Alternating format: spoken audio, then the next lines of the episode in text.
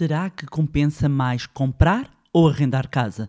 Neste episódio vou falar das vantagens e desvantagens para os dois cenários. Olá, o meu nome é Bárbara Barroso, sou especialista em educação financeira e finanças pessoais e sejam bem-vindos ao Money Bar. Money! Here we go! Honey,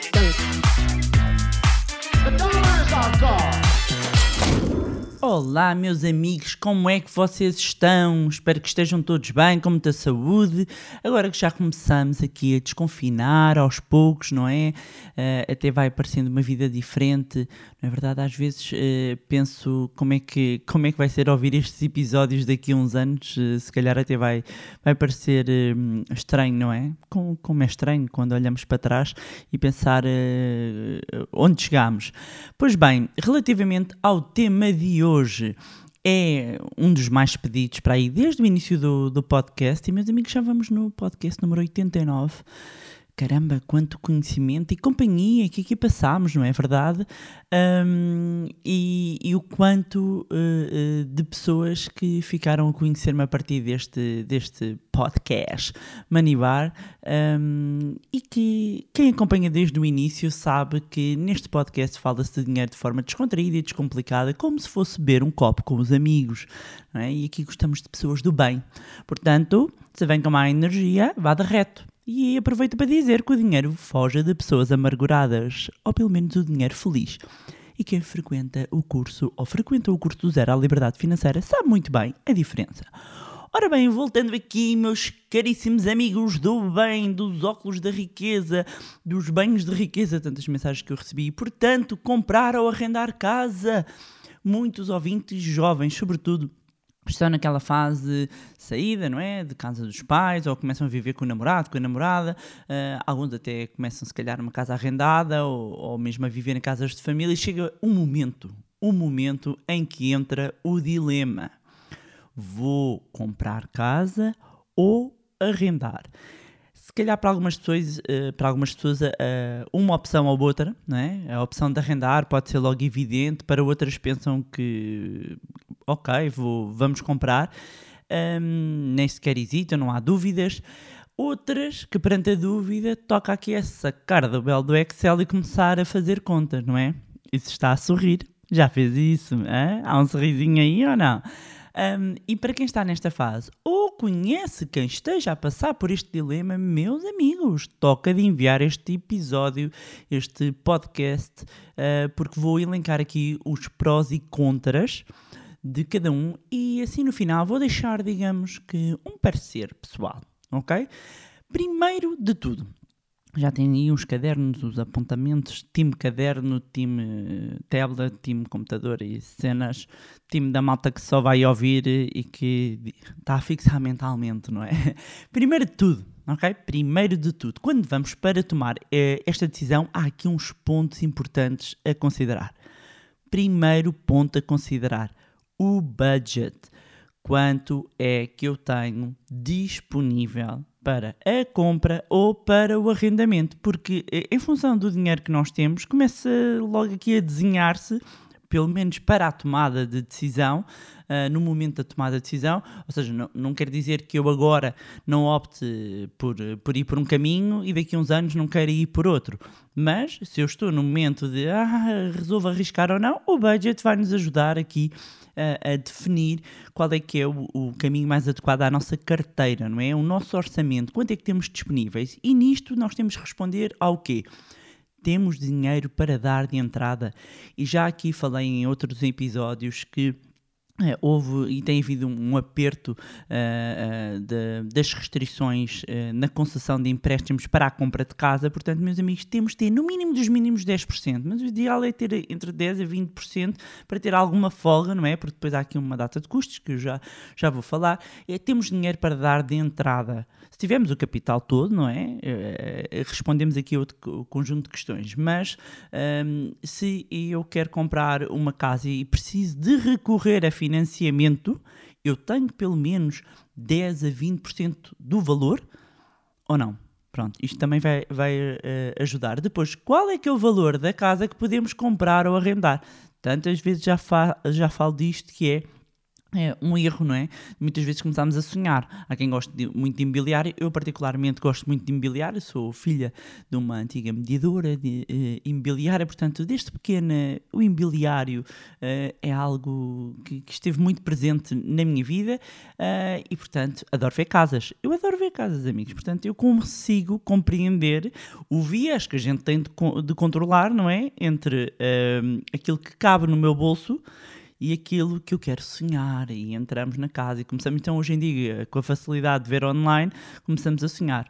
É, erro, meus amigos. Nós primeiro definimos um, um budget, uh, portanto, isto são os subtópicos dentro do budget, do orçamento, é qual é que é o valor da casa que podemos comprar e depois, exatamente porque existem motores de busca, nós conseguimos limitar isso. E atenção, porque uh, vou dar só este exemplo. Vamos imaginar que eu tenho um budget, só para exemplo, de 100 mil euros, não é? 100 mil euros. Depois a gente diz, ah, eu ponho aqui 150 mil e depois consigo negociar. E quando acaba, está a fazer uma oferta para 130 mil, portanto já tem aqui mais 30, 30 eh, mil e nem sequer estava a incluir os custos iniciais. Tipo, meus amigos, isto tem tudo para dar buraco ok? Para mantermos as nossas finanças pessoais uh, controladas e sendo a casa, uh, quer através do arrendamento, quer através uh, da compra, de acordo com os dados do INE, Instituto Nacional de, de, Estatística, a casa é uma das rubricas que mais pesa no orçamento das famílias. Portanto, é aqui que nós temos de ter muita atenção. Portanto, qual é que é o valor da casa que podemos comprar ou arrendar? Serve para uma coisa ou serve para outra. Depois, contabilização, eh, contabilizarmos pelo menos todos os custos dos dois cenários. E já vou detalhar aqui mais nas vantagens e desvantagens. Portanto, isto ainda estamos aqui, estão a ver aqui a pôr os cenários. Depois, outro ponto importante, ainda para a tomada de decisão. Eu ainda nem entrei nas vantagens e desvantagens, ok? Só para a tomada de decisão. Horizonte temporal. Se for o empréstimo, tiver que recorrer a um financiamento, será de quantos anos? Se eu quiser arrendar, quero fazer um contrato por quanto tempo? Ter a noção aqui do horizonte temporal é muito relevante, porque vamos imaginar que eu daqui a três anos até quero ir para fora do país. Uh, e portanto, se quer ir para fora do país, vou optar por comprar, vou optar por arrendar, vou fazer um, um contrato de quanto tempo, ok? Portanto, o horizonte temporal é importante. Depois, outro ponto muito importante: localização.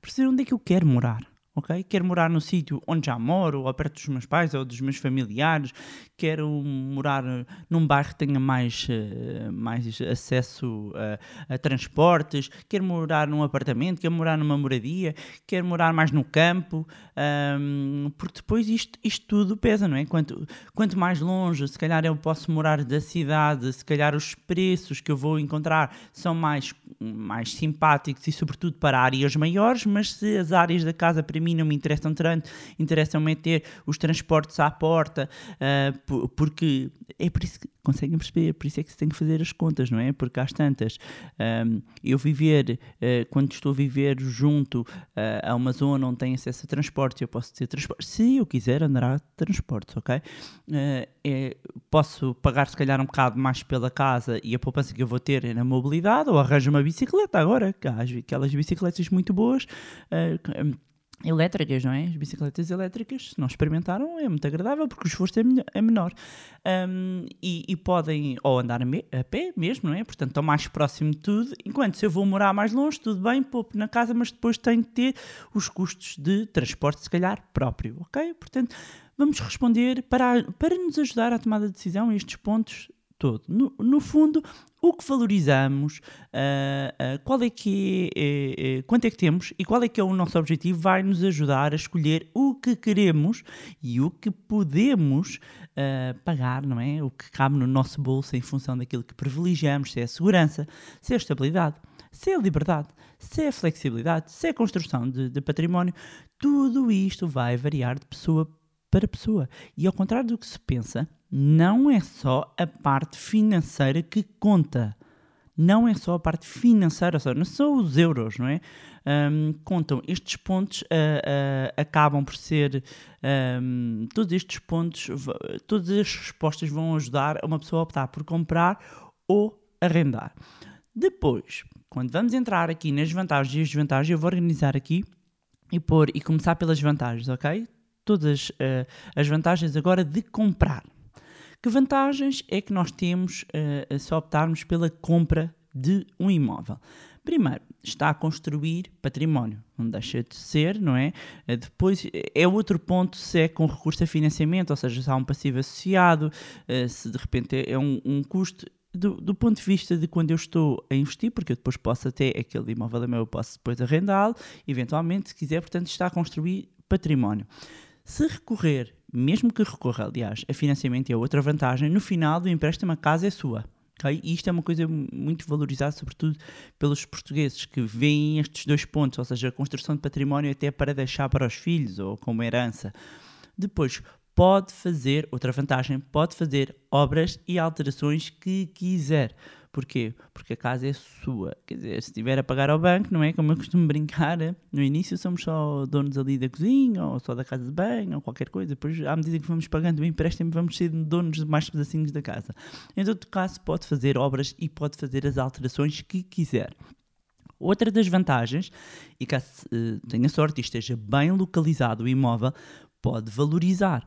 Ou seja, mas este ponto, e uma chamada de atenção muito importante, este ponto acaba por ser uma incógnita, porque pode dar-se o caso, e pode acontecer, em que de repente quer vender a casa daqui a uns tempos e está num, num momento de crise e ter de vender abaixo do valor que comprou, sobretudo se comprou em alta. Uh, e muito, eu chamo isto a atenção porque eu vi muito isto acontecer quando tivemos cá a Troika. Isto aconteceu muito. Ou seja, houve uh, uh, aqui um, uma crise também muito forte no, no imobiliário. As pessoas não tinham capacidade depois para, para pagar as casas, tiveram que, que, que as entregar. Portanto, esta utopia, já nem vou falar no, aqui do subprime, que o subprime é o crédito hipotecário de alto risco norte-americano, que depois foi uma crise, começou em 2007, também da verdade, depois passou para 2008, levou para a crise do Lehman Brothers. Bem, não vale a pena estar aí por aí, mas eh, partia-se dessa premissa que o imobiliário valorizaria sempre. Pode acontecê-lo, um, como dependendo do momento em que uh, sai, pode não acontecer, ok? Mas dentro das vantagens também mesmo com o, o, recurso a financiamento, o facto dos juros estarem muito baixos, a prestação neste momento tende a ser menor do que o valor das rendas. Okay? Este é um ponto de vista muito, isto é um ponto muito valorizado do ponto de vista das vantagens. Okay? Depois, vantagens do arrendamento. Primeiro disse as vantagens de comprar, as vantagens de arrendar. É necessário menos investimento inicial. Ou seja, uh, o que eu há pouco estava a falar, inclusivamente ter de dar entrada, não tem de dar entrada. Ou seja, normalmente tem duas rendas, eventualmente a calção, mas não tem nada a ver com o esforço quando é para comprar uh, uma casa. Depois, pode deduzir 15% dos valores das rendas no IRS. Porquê? porque uh, eh, um, se for uma casa comprada a partir de agora, a parte do, do um, com recurso a financiamento já lá houve. Quem tem empréstimos uh, mais antigos um, Sim, mas os novos empréstimos não vai conseguir deduzir uh, o valor das prestações no IRS, mas no caso do arrendamento pode deduzir 15% do valor das rendas no IRS. Depois, ainda dentro do, do, menor investimento inicial, porque não é preciso a tal entrada, eh, são dois meses uh, mais a calção, uh, tem menos despesas iniciais, ou seja, falamos aqui do IMT, do Imposto sobre as Transmissões Onerosas, temos o Imposto de Selo, temos a escritura, temos os outros custos associados a pedidos de, de crédito de habitação por oposição, não é? Portanto, não há nada destes custos. Do ponto de vista das vantagens de arrendamento, também não tem gastos com EMI nem condomínio. Ok? Portanto, este, estas são vantagens do arrendamento, assim como não está dependente das flutuações da Euribor, que é uma taxa de mercado e é a taxa, o indexante mais utilizado pelas instituições financeiras eh, para o cálculo da prestação da casa. E outro também dos pontos muito valorizados para quem opta pelo arrendamento é a flexibilidade. Porquê? Porque amanhã a família aumenta, de repente muda, uh, tem um corte de rendimento, vem para, para uma casa uh, mais, mais pequena, muda de cidade, quer ficar mais, mais próximo tem essa flexibilidade e isso é algo muito valorizado uh, uh, por quem tende a optar pelo arrendamento. Ok? Agora vamos às desvantagens. Vamos começar pelas desvantagens para a compra de casa. Desvantagens, então. Primeiro, os custos iniciais. Um, portanto, eh, se recorrer uh, a financiamento, ou seja, mesmo que não tenha de fazer todo o esforço para a compra do, total do imóvel, tem de ter entre 10% a 20%, pelo menos, do valor do imóvel ok? Do valor da compra. Aliás, é o valor da avaliação ou é o menor dos dois valores, entre o valor da avaliação e o valor da compra do imóvel. Portanto, esta é uma desvantagem, ou seja, há aqui um esforço inicial que uh, tem de fazer uh, quando opta pela compra da casa. Depois, além deste esforço de entrada, ainda tem despesas como o IMT, o imposto de selo, a escritura e atenção muitas vezes é descurada aqui o IMT. E vamos imaginar, e esta é uma chamada de atenção que eu quero deixar que é importante. Vamos imaginar que eu vou para a compra uh, e, vou recorrer a uh, 90% do, do, financiamento e dou só 10% de entrada. Epá, mesmo ali, desculpem a expressão, no osso. Estão a ver? Mesmo ali. E depois o que é que acontece? Chega a altura da escritura, quando vai, tem uh, o belo do presentinho do IMT. E depois, se está no osso e se não tem dinheiro, o que tem acontecido é que depois há bancos que emprestam um crédito pessoal para o IMT. Ah, meus amigos, a sério, já estão a partir mega tapados, já, já, já vão endividados. Portanto, muita atenção, porque quando vamos uh, optar pela compra da casa, é preciso não só ter atenção o valor da entrada, mas ter aqui um valor uh, e, e, fazer o apuramento e fazer umas simulações para apurar quanto é que vai ser o IMT, o imposto de selo, o valor da escritura ok? E por isto é que isto muitas vezes são vistas como desvantagens para a compra de casa. Depois de, de comprar a casa, de fazer a escritura, um, tem ainda o custo IMI, que é anual, tem o condomínio. Ah, se recorrer a financiamento, tem ainda aqui os seguros de vida, o seguro uh, uh, multirrisco, portanto, há todo aqui um manancial de esforço financeiro numa fase inicial que é visto como uma desvantagem. A juntar a isto, outra desvantagem, e dá para ver por esta descrição toda, é alguma burocracia, não é? Isto requer aqui alguma burocracia um, e, e, sobretudo, os bancos vão, uh, porque os bancos fazem uma avaliação de risco, vão tender a ser um, mais rigorosos quando vão conceder um empréstimo um, com alguém que não tem uma situação uh, de emprego tão estável como as pessoas que têm ok? Portanto, isto também aqui um, é uma desvantagem, ou seja, a necessidade de ter uma situação um, ou seja, um freelancer é mais difícil de conseguir uma aprovação uh, de, um, de um empréstimo para a compra de casa. Depois, outra desvantagem da compra de casa: falta de flexibilidade. Se quer mudar para uma casa maior, se quer de repente ir mais perto do, do trabalho, ou seja, a casa não é propriamente um ativo líquido, ou seja, não transforma, não vendo em dois, três dias, e mesmo que de repente esteja num sítio espetacular em que tem imensa procura, a própria burocracia requer aqui algum tempo uh, para, para se desfazer e depois tem que ir à procura do imóvel, ou seja, esta parte da flexibilidade um, acaba por, ser menor quando opta pela compra de casa. Depois, Outra desvantagem aqui para quem opta por comprar casa é o risco de perder em caso de incumprimento. E para explicar isto de forma mais simples, quem estiver numa situação, por exemplo, de arrendamento, uh, se tem um corte de rendimento, entra em contato com o senhorio e certamente que o senhorio, entre entrar em, a pessoa entrar em cumprimento, uh, acaba por haver maior flexibilidade e, entretanto, uh, fazer aqui a resolução do, do contrato e a pessoa sair.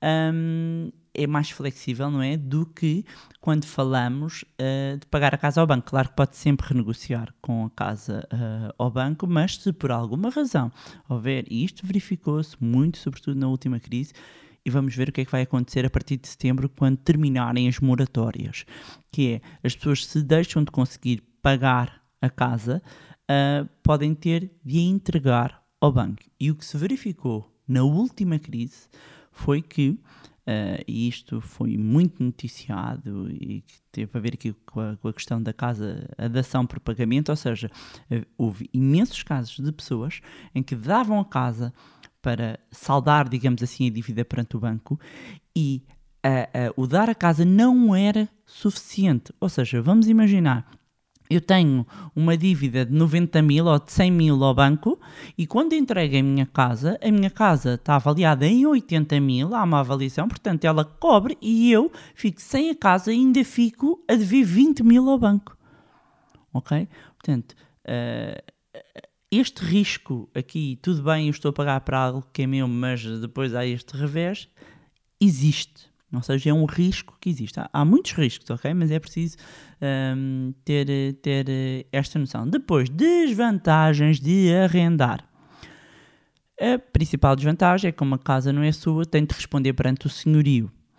Depois, uh, atualização à taxa de inflação, que só é desvantagem mais se, não, se, se você não tiver um aumento do, dos seus rendimentos um, de acordo com a inflação, porque significa estar a perder poder de compra e, portanto, em média, nos últimos anos, o aumento das rendas tem rondado uma atualização de 1% ao ano e, portanto, se não tiver um, um, aumento do seu rendimento, está a ter aqui um aumento da casa, normalmente atualizado à taxa de inflação e não tem do, do seu rendimento. Depois, para fazer obras alterações, precisa da autorização do senhorio.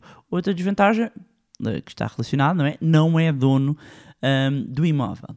Depois, outra grande desvantagem, que é pode, a determinada altura, terminar o contrato, não renovar ou para renovar de repente aumentar o preço. E isto aconteceu-me até a nível de, eh, de, escritório, até mais em questão de, de, escritório, mas aconteceu, eu vi muitas pessoas onde isto aconteceu, sobretudo há cerca de 3 anos, ou seja, uh, com muitos. Muitos imóveis uh, uh, e muitas rendas a aumentarem, ou seja, quando se foi fazer a renovação do contrato, de repente a dizer, ok, mas para renovar o contrato o preço é este, vamos fazer um aumento e de repente a pessoa não está a contar com um aumento, vamos imaginar, estavam a pagar 500 euros e de repente o senhorio diz, olha, vai passar para 800 e a pessoa, como assim? 300 eh, euros a mais. Um, o meu salário não aumentou 300 euros. E eu vi muita gente a ter que sair e ter que ir para mais longe, ou seja, e isto é uma desvantagem, porquê? Porque a pessoa não está a contar, portanto há uma menor... Uh, previsibilidade e uma menor estabilidade uh, quando falamos a questão do uh, arrendamento. Depois, ainda no plano das desvantagens, que é o valor da renda pode ser mais elevado do que o valor da prestação, e isto para o mesmo imóvel. Ok?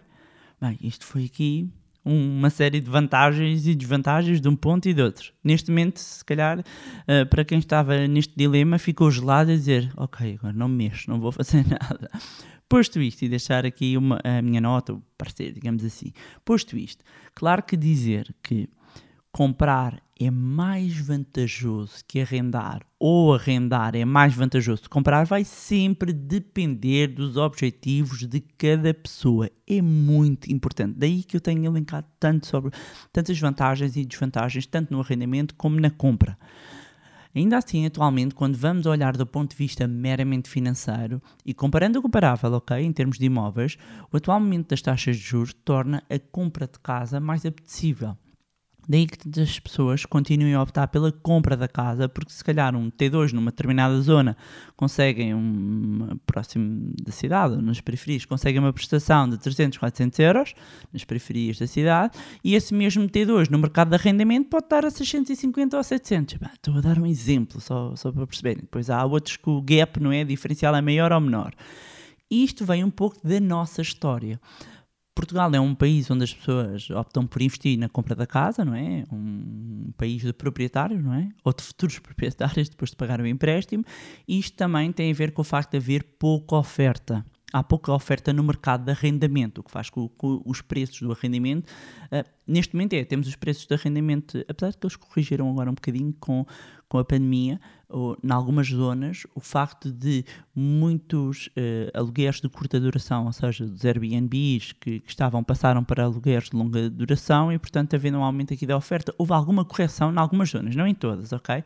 Houve há, algumas correções, mas quando nós vamos olhar para, as nossas histórias, eh, para a nossa história, vemos que durante anos as rendas estiveram congeladas e em termos de custo de oportunidade para o senhorio, era mais vantajoso terem o dinheiro colocado no banco do que colocarem o seu imóvel no mercado uh, de arrendamento. Portanto, isto acabou por sempre levar a que uh, não houvesse muita oferta no mercado de arrendamento. E o que aconteceu é que com a explosão aqui do turismo houve muita. Uh, um, começou a haver mais oferta, portanto, o que poderia ser canalizado para o aluguer de longa duração, para o arrendamento, que assim aqui é quando falamos de, de casas, é arrendamento e não aluguer Arrendamento de casa, arrendamento de longa duração foi para um, o, o arrendamento de curta duração, digamos assim mas volto a chamar a atenção para que façam uma avaliação do que valoriza. Responda àquelas questões iniciais, coloque os prós e contras no papel, tudo isto que eu estive a, a, a, a, dizer, e sublinhe quais é que são aqueles super importantes e dos quais não quer abdicar e aqueles que até poderia abdicar. Espero que este episódio vos tenha ajudado a tornar mais clara a decisão, relembrando sempre as finanças pessoais são pessoais e personalizadas e o que serve para um não serve para o outro. Portanto, se estão nesta situação, ouçam novamente, se precisam tomar esta decisão com a vossa cara de metade, ouçam com a cara de metade. Se querem uma opinião dos pais, ouçam com os pais, mandem para os amigos também que uh, estão nesse dilema. Aproveitar, como sempre, para agradecer as vossas mensagens, partilhas e e-mails. Já sabem que uh, podem acompanhar-nos nas nossas redes sociais cujos links vou deixar na descrição. Juntem-se ao nosso grupo Telegram e subscrevam a nossa newsletter. Acreditem, vale a pena. Mais uma vez, não se esqueçam também de subscrever o podcast onde estiverem a ouvir e deixem uma avaliação também lá no iTunes para que mais pessoas tenham acesso a conteúdos de literacia financeira. E, como sempre, o pedido que eu faço, se gostaram do conteúdo e acham que vai ser útil a outras pessoas, partilhem. Quanto a nós, encontramos no próximo Money Bar. Here we go. Honey.